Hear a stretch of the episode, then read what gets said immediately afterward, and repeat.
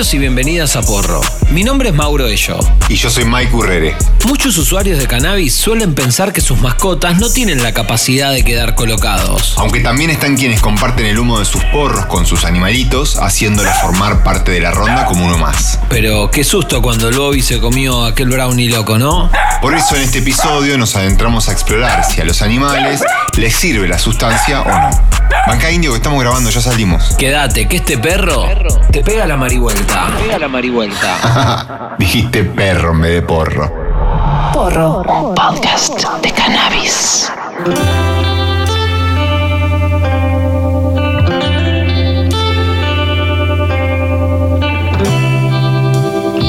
Todos los seres vertebrados tienen un sistema endocannabinoide. Sí, tu perro, el gatito de tu vecina, el elefante, los delfines y cualquier animal que se te ocurra que tenga columna vertebral lo tiene. Eso quiere decir que sus organismos también son receptivos a los fitocannabinoides y a los otros compuestos de la planta como los terpenos o los flavonoides. Afortunadamente cada vez son más los y las veterinarias que se animan a la investigación y al tratamiento de animales con cannabis. Pero eso no quiere decir que ya estén vendiendo aceites en todos los pet shops, al menos no aún, pero sí que en la clínica veterinaria comienzan a indicarlo y a utilizarlo para distintos padecimientos en los que se consiguen muy buenos resultados. Por eso para este episodio hablamos con una especialista en el tema. Hola, soy Paula Lescano. Paula es médica veterinaria de la ciudad de Neuquén y lleva adelante su propio consultorio de fisioterapia y rehabilitación para animales.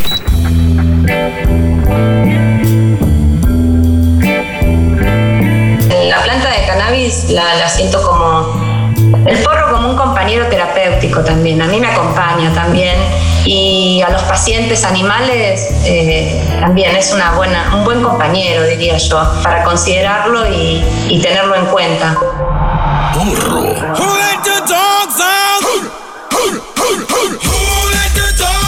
Quizás hoy lo recuerdes como algo gracioso, pero cuando tu perro accidentalmente se comió esos brownies, te pegaste al tojulepe. Porque lo que le pasó claramente fue una intoxicación. Algo bastante común dentro de las guardias en las clínicas veterinarias, donde el 96% de los casos son por ese motivo. Si sospechás que tu mascota comió algo con cannabis, hay un par de síntomas que pueden ayudarte a saber si está intoxicada. Es común que veas al animal como desorientado, con pérdida de equilibrio, o en el peor de los casos, si comió demasiado, puede tener vómitos o quedarse dormido durante muchas horas. Si tu animal presenta cualquiera de estos signos y te preocupa, es muy probable que, además de que te queden menos brownies para vos, tengas que ver a un veterinario. Dato importante. La marihuana en estado crudo, por llamarlo de alguna manera, no pega. No tiene efecto psicoactivo, ya seas un perro o una persona. Si te comes los cogollos de la planta derecho viejo, no te va a hacer nada, porque para que eso pase, primero tienen que estar descarboxilados, que es el proceso por el cual se activan los compuestos que en cierto modo te pegan, y para eso hay que llevarlo a temperaturas altas. Lo más peligroso de los comestibles con tus mascotas no es la alta presencia de cannabinoides, sino los agregados de azúcar que pueda llegar a tener, grasas o chocolate. Todas cosas que son muy dañinas para el organismo de los perros porque sus hígados carecen de las enzimas necesarias para poder digerirlos. Y si comió un brownie, hay que considerar el tamaño de la mascota y su peso, porque no es lo mismo que se lo morfa un chihuahua a un dinosaurio corte Bernie. Dijiste Bernie en vez de Barney. sí, Bernie. Bernie. Por eso hay que tener mucho cuidado con los comestibles y dónde los guardamos, porque son los más atractivos para los canes. Otro tema a tener en cuenta es el humo. Los animales también son perceptivos al humo y pueden drogarse de segunda mano. ¿Pero da para que los hagamos partícipes de la ronda?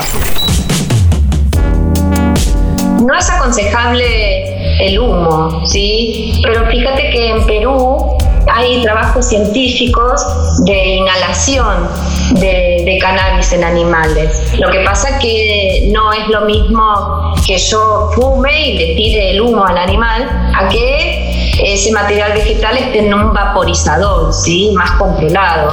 No recomendamos que cada uno le tire humo al animal, no es una buena vía de, de administración.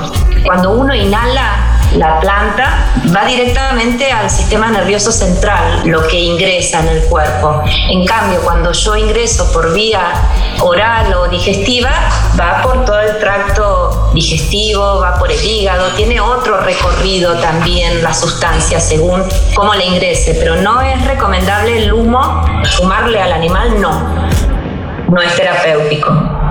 Porro.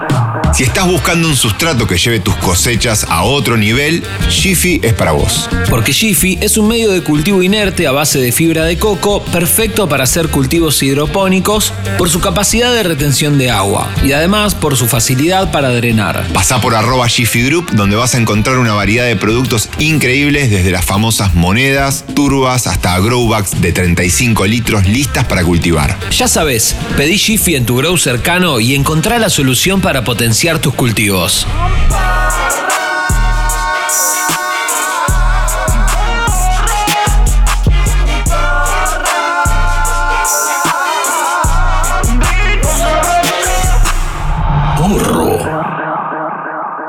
Hasta acá solo le dimos bola a los canes. ¿Y los gatos? No, boludo, esa ref es muy vieja, dejamos todo el piberío afuera. Está, está, está bien, está bien, está bien. Eh, a ver esta. Ahí va. Los gatos, al igual que los perros, al no tener la corteza prefrontal lo suficientemente desarrollada, no pueden interpretar la experiencia de estar colocados de manera racional. En ellos, la planta de marihuana puede producir efectos neurológicos que pueden resultarles incómodos. Pero en cualquier vivero, corte dealer felino, podés conseguir catnip, una planta popularmente conocida como hierba gatera. Su combinación de terpenos hace que su fragancia se asimile a la de compuestos que se encuentran en la orina de los gatos. Esto hace que los michis, al esnifar sus hojas, queden re chill cazando mariposas imaginarias o bastante kenchis. Porro, podcast de cannabis. Hasta acá hablamos de accidentes caseros. Pero ¿qué pasa cuando el cannabis es administrado de manera controlada y bajo la supervisión de un profesional de la salud? Si tu mascota sufre artrosis, cáncer o epilepsia refractaria, por ejemplo, el cannabis puede ser una alternativa complementaria para su tratamiento. Así como nosotros podemos utilizarlo como complemento o sustituto de medicamentos para amortizar los efectos secundarios espantosos que tienen algunos, nuestros hermanos animales también son receptivos a los beneficios de la planta. Por lo general, son los tutores y no los veterinarios quienes solicitan esta alternativa natural, subestimada por gran parte de la comunidad médica, ya sea por ignorancia o desinformación. Pero la planta de cannabis puede ser utilizada en muchísimas patologías que puedan llegar a sufrir nuestras mascotas, como dermatitis atópica, ansiedad, etc. Una de las patologías que más es de consulta y más pacientes animales consumen cannabis es para la epilepsia refractaria, muy similar en los niños y que, que las mamás empezaron con esta iniciativa. Los animales también son, quiere decir, refractarios a la medicación. Por más que tomen anticonvulsivantes, siguen manifestando la misma sintomatología y a veces con el tiempo es peor también, porque esos fármacos a lo largo del tiempo, si lo mantenemos, no hacen bien. Y el animal es mucho más sensible que el humano, tolera mucho menos. Por ejemplo, los animales no es que dejan de convulsionar con la planta de cannabis, pero sí las convulsiones empiezan a ser distintas en la potencia, en las frecuencias con que le agarraban esos periodos convulsivos y también el beneficio de la planta de cannabis nos deja que disminuyamos bastante las drogas tradicionales. Que esté cannabis presente no quiere decir que las otras drogas no estén dentro del tratamiento. La planta complementa los tratamientos y acompaña. El cáncer es una enfermedad bastante común también en la clínica veterinaria. Y bueno, el, tratamiento con cannabis no está apuntado a, que se cure del cáncer, pero sí está para que acompañe todo ese proceso. El animal está vivo, o la persona que, que tiene un cáncer terminal está viva, entonces hay que acompañarlo también. Eh, la planta de cannabis tiene algo eh, que a todos el que consume marihuana sabe que estimula el apetito y ante, eh, ante, una enfermedad los animales dejan de comer también, no tienen ganas, no tienen apetito, entonces la parte nutricional también hay que tenerla en cuenta. La planta ayuda, abre ese apetito y, y nos permite a nosotros ir incorporando alimentos que también sean medicina para el animal. Los gatos con cáncer dejan de dormir con los dueños, cambian bastante el comportamiento cuando se enferman. Hay animales con dolor crónico también que, están todo el tiempo echados. El animal deja de ser animal, deja de jugar, dejan de ladrar, dejan de ser animales también, ¿sí? Y la planta es como que los vuelve a conectar. Porro, podcast de cannabis. Si buscas buena data de cultivo, seguinos en arroba no soy Mauro y arroba los guion bajo cocos guion bajo de TW. Y no te olvides de seguir a Porro en Instagram, arroba porro podcast. Si te cebaste con el podcast y te agarraron ganas de cultivar y no sabes por dónde arrancar, algo muy importante a tener en cuenta en un cultivo de interior es la iluminación. A la hora de elegir una buena lámpara, nosotros elegimos la tecnología LED de Argento Cop. Entre otras cosas porque son las más eficientes del mercado y porque además es una empresa creada y diseñada por cultivadores experimentados. Si buscas resultados garantizados y que tu factura de luz no explote, ni lo dudes. Argento Cove es la que va. Búscalos en Instagram como arroba argentocob o en www.argentocob.com.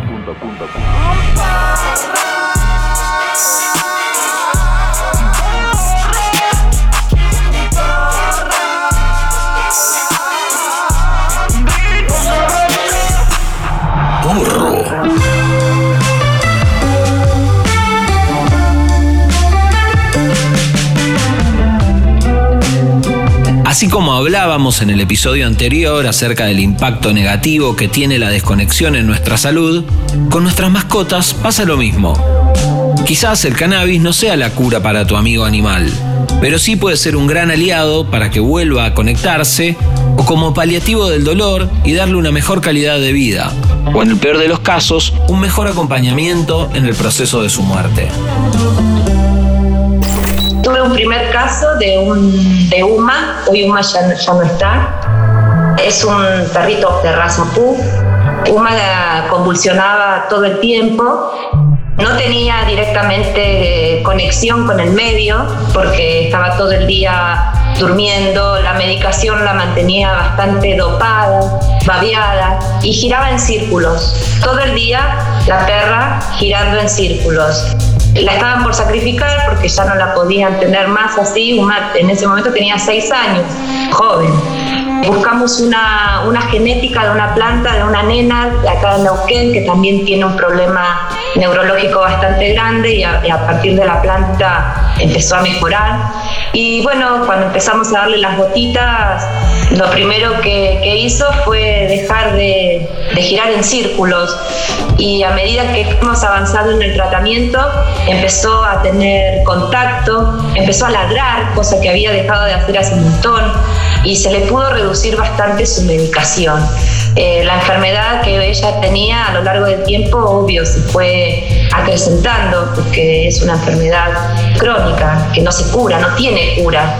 Y la planta de cannabis ayudó a que ella se siente mucho mejor, por supuesto, después de, tener tantas convulsiones, no, tenía, no convulsionaba como antes, era distinto, cambió.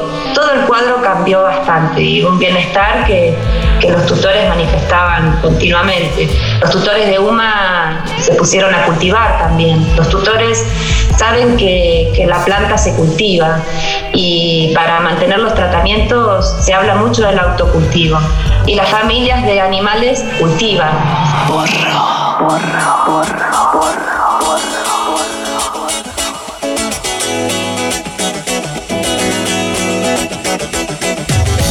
Lamentablemente, y pese a su nombre pet friendly, el ReproCan y la nueva reglamentación no tienen en cuenta la salud de nuestras mascotas. Los veterinarios no están dentro del programa de registro ni como profesionales para indicar ni como cultivadores solidarios porque no admiten a las mascotas como pacientes. Porque evidentemente para el Estado los animales no son sujetos de derecho. Desde Porro nuevamente reivindicamos el autocultivo y solicitamos que de manera urgente se revierta esta absurda situación. Porro. Cultivo Urbano. La cadena más grande de grow shops del país. Lámparas, fertilizantes, sustratos, parafernalia, insumos de todo tipo y el mejor asesoramiento para que tu cultivo sea el que soñás. Búscanos en Instagram como Cultivo Urbano Grow y encontrá tu sucursal más cercana. Hay más de 20 en todo el país. Cultivo Urbano. Cultivo Urbano. Más de 10 años junto a vos. Si pasás por alguna de las 20 sucursales, no te olvides de pedir los nuevos picadores de porro que están re chetos. Y si en tu grow cercano no los tienen, pasales la data que en Santa Planta Distribuidora se consiguen. Y estén atentos que en breve van a salir más productos de porro. ¿En serio? Posta.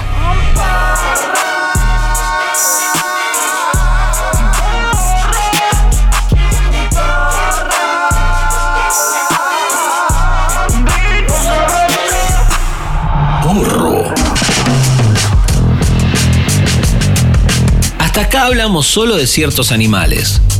Pero ¿qué pasa con el resto?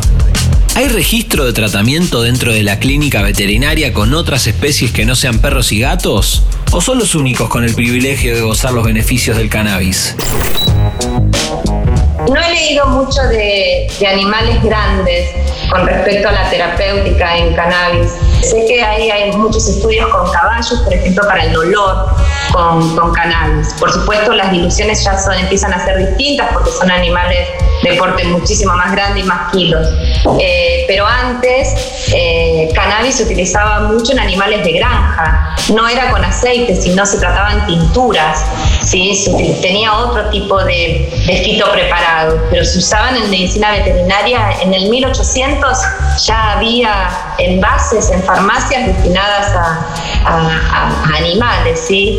Eh, para, este uso. Eh, cólicos, dolor abdominal principalmente. Porro. Hablamos en otro episodio de Porro acerca de la nobleza de la planta de cannabis, de la que se puede aprovechar casi todo. Cogollos, raíces, madera, su fibra, por ejemplo, para la fabricación de ropa, o materiales de construcción, embalaje y hasta papel higiénico. Pero pese a las bondades de la planta, había un subproducto medio difícil de ubicar más allá del compostaje. Las hojas. Todas las hojas son del viento. Hasta que descubrieron que toda esa biomasa también podía ser redituable si la utilizaban como alimento en ganadería. Según un estudio de la Universidad de Oregon, ah, re que siempre quise decir eso, descubrieron que nutritivamente se puede reemplazar a la alfalfa, con la que alimentan a los cerdos, por las chalas. Incluso es hasta más redituable porque a la alfalfa la tienen que producir específicamente y acá se está hablando de aprovechar un desecho. Y ojo, porque no es que a los animales les recopaba morfar cannabis. De hecho, lo tuvieron que peletizar con otros alimentos para que se lo coman, porque las distintas combinaciones de terpenos eran rechazadas incluso estando súper hambrientos. Otra cosa que se está estudiando es si ese cambio en la dieta mejora el sabor y la textura de la carne. Como aseguran los granjeros de Moto Perpetua Farm, quienes decidieron, en pos de la sustentabilidad, cambiar la dieta de sus cerdos por cannabis. De hecho, esta granja vende su ganado a un reconocido restaurante de Portland que exhibe en su menú a los chanchitos especialmente papeados con cannabis como una excentricidad. Y acá es donde uno no puede hacerse el boludo y mirar para otro lado. Porque para algunos animales cannabis significa salud y calidad de vida, mientras que para otros, que solo son tratados como un objeto o un recurso más, su utilización está más asociada a su muerte, algo que se elige disociar naturalmente por una cuestión cultural y económica. ¿Por qué naturalizamos esta distinción entre estos animales y nuestras mascotas? Si comparten un montón de cosas en común hasta con nosotros, como el sistema endocannabinoide, por ejemplo, jugar o sentir afecto por sus crías. El especismo es algo de lo que también hay que hablar en porro, porque el fenómeno canábico también está atravesado por él. Y para eso vamos a escuchar un fragmento de una charla TEDx que dio Alessandra Fernández, una activista por los derechos de los animales. El solo hecho de pertenecer a una determinada especie no es más que una clasificación biológica. No es lo que determina que nos puedan dañar. Lo relevante para este punto es algo mucho más simple, nuestra capacidad de sentir y sufrir, es decir, de ser sujetos sintientes. Sujetos sintientes. Está comprobado que vertebrados e invertebrados, incluso como pulpos o calamares, poseen terminaciones nerviosas similares a las nuestras. Pueden sentir dolor, tener emociones, pueden crear vínculos afectivos, formar familias, tener deseos e intereses. Está claro que cada animal, cada individuo, con sus particularidades que lo definen, es alguien y no algo. No obstante, los seres humanos pensamos siempre que solo nosotros merecemos consideración. En consecuencia, tratamos a los demás animales como si fueran cosas, objetos que tienen el mismo valor legal que cualquier otra propiedad, explotados diariamente de las formas más terribles que podamos imaginar. La raíz de esta discriminación no es muy distinta a la que sufren diversos individuos que pertenecen a distintos grupos oprimidos, como es el racismo o el sexismo. Sin embargo, hay una discriminación todavía mayor, una discriminación opacada por nuestras tradiciones, nuestra cultura, nuestras costumbres, nuestros hábitos de consumo. Una discriminación que apenas vemos. Se llama especismo. El especismo básicamente es la discriminación que se da en función de la especie. Este tipo de discriminación presupone que los intereses de un individuo son de menor importancia por el hecho de pertenecer a una especie animal diferente. La industria que mayor cantidad de víctimas genera, sin duda alguna, es la alimentaria. Gran parte de nuestra carne proviene de granjas intensivas, enormes sistemas industriales que albergan miles de animales. Diseñados para ser lo más eficientes que puedan, no les importan muchas cosas como la calidad de vida o el bienestar de estos individuos. Nos enseñaron desde que somos pequeños, a través de dibujos animados, historias infantiles, libros, relatos e incluso juguetes, que los animales que comemos están para eso. Nos educaron desde que tenemos conciencia de la realidad que estos animales viven felizmente en pastos verdes, contentos de darnos su leche y su carne. No nos enseñaron a verlos como individuos que sienten, no nos enseñaron a verlos como individuos que aman. Nunca hablamos sobre sus intereses o deseos y nunca hablamos sobre sus historias.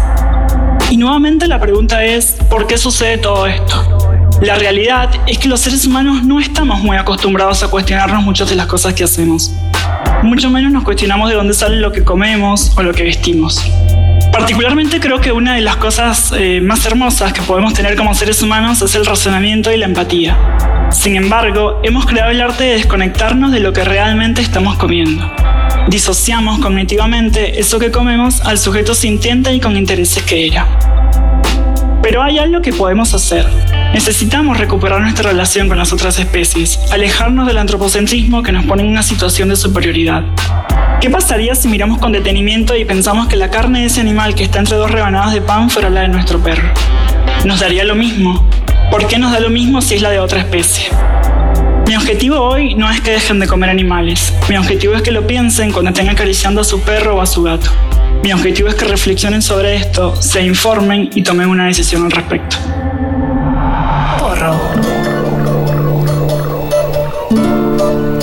Nuestra intención desde Porro no es escupirte el asado ni que te sientas un asesino.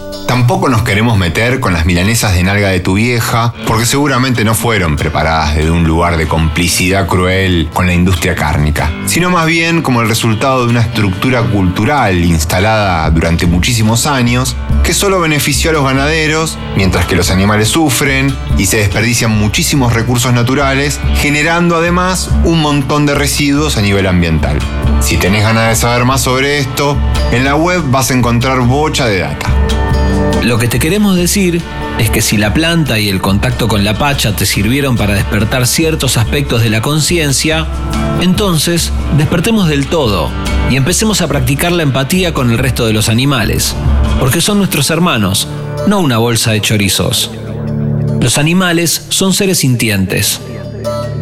Si con esto flashás que tenés que dejar de comer carne, joya. Pero el solo hecho de que tomes conciencia de que lo que comes era un ser vivo y sintiente, alcanza. El no mirar para otro lado, en principio sirve. En el reino animal, los perros y gatos, entre otras mascotas, vendrían a ser los privilegiados. Tuvieron la suerte de nacer menos sabrosos, con poca carne, o menos redituables en relación a otros animales como el cerdo o la vaca. Mientras que unos pueden utilizar el cannabis de manera terapéutica para mejorar su calidad de vida, para otros la planta es sinónimo de engorde para luego terminar arriba de una parrilla. También hay algo que es muy importante aclarar. La veterinaria, desde su formación, no es igual a la medicina para humanos, porque también está atravesada por la lógica especista en la que el mismo veterinario que aprende a curar a tu perrito aprende a inseminar artificialmente a las vacas para que sigan dando leche o a cortarle los picos a los pollos para que no se maten entre ellos en medio del amontonamiento. Algunos veterinarios velan por la salud de los animales en la medida en que importen o sean útiles a un propietario. Afortunadamente son cada vez más las ONGs que rescatan animales y los médicos veterinarios que se involucran en la salud de sus pacientes rompiendo incluso sus propios prejuicios en favor de mejorarles la vida. Como Paula y José, que a través de la planta encontraron una manera de aliviar y acompañar a los animales, al igual que sucede con las personas desde la fisioterapia. La planta de cannabis también puede servir para pensarnos en un escenario en el que no seamos una raza suprema que hace a su antojo lo que quiere con el resto de los seres. Los animales no son recursos. Este episodio de Porro no se trata de andar señalando con el dedo a quienes comen carne o derivados, ni tampoco hablar desde una superioridad moral, sino de poner el tema sobre la mesa, abrir los ojos y mirar un poco más allá de lo que la cultura imperante nos deja ver. Porro.